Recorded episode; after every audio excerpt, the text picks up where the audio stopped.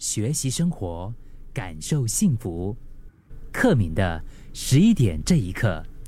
大自然永远都是解放都市人精神生活的最佳特效药。你相信？你认同吗？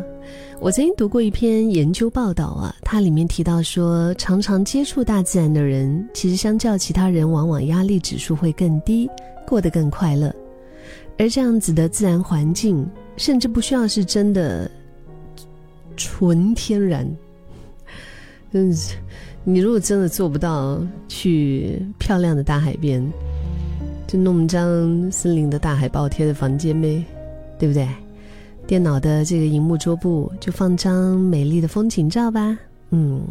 或者在桌上放一些绿色的植物啊，播放大自然的白噪音啊，都能够明显的检测到，其实他们在这个实验当中就发现啊，那些实验对象的压力荷尔蒙下降了。像是我平常在家里，我在做事啊、阅读啊的时候，我喜欢开，就是比如说。呃，森林里面的虫鸣鸟叫的那种白噪音，或者是海浪啊、大海的白噪音，呃，或者是雨水的，我觉得这一些白噪音听了都让我就是真的有舒压。其实，看来其实我们现代人已经大幅的被都市驯化了，但是对大自然这个无限的一个想望，依旧其实还是藏在我们的基因当中。自然两个字，当形容词的时候，就是说这件事情、这个事物，它的原始本初；当名词的时候，则是指那一些山啊、海啊、大地、草原的。那这样的意思是不是说，其实我们人类最天然、最自在、最纯粹的生活状态，其实？是能够走进大自然里面去寻找的呢。就比如说，每一次我记得小时候啊，去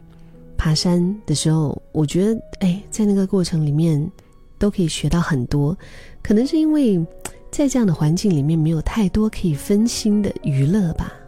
嗯，所以可以花上时间，就是想一想自己的事情，跟自己对话呵呵。也就是因为你什么事都不用做哈。也是最好的练习，活在当下的一个时刻。自然横跨了我们难以计算的时间尺度，用无法想象的力量建构出壮丽的地景。然后我们费尽千辛万苦，其实也只能探索一点点它的美。在这样的力量面前，无论是谁，都会学到谦卑和感恩的吧。周末要到了，哼，有没有想过，就是当个野孩子吧？我们新加坡周围有很多地方啊，社区的绿地啊，这比如说，嗯，河边呐，呃，公园呐，啊，爬爬附近的一些就是小山丘啊，或者到沙滩，无论是你要去东海岸、西海岸、张掖海边，嗯，就是去这个去吹吹海风呀。或者是现在还可以露营嘛？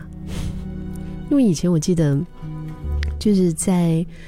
呃有一些新加坡有一些海边呢，你会看到一些嗯，比如说马来同胞，他们会搭一个小帐篷，他们真的就是在那边露营的哦，嗯，就是就是你就在海边露营一晚上啊，那种轻松懒人露营，嗯，就是用蓝天用绿绿。来洗掉我们在城市当中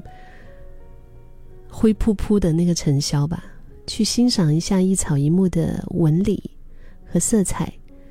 哪怕是那个树皮，其实它的纹理每一条线条都不一样，真的非常的美。去细细的听一下虫鸣、鸟叫、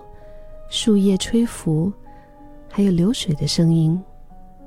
去闻一闻。沙子的味道，泥土的味道，青草的味道，那个大地的香氛。那去感受一下你的皮肤上的湿气，还有阳光的那种微热。我觉得周末的休息有时候就是把感官重新打开，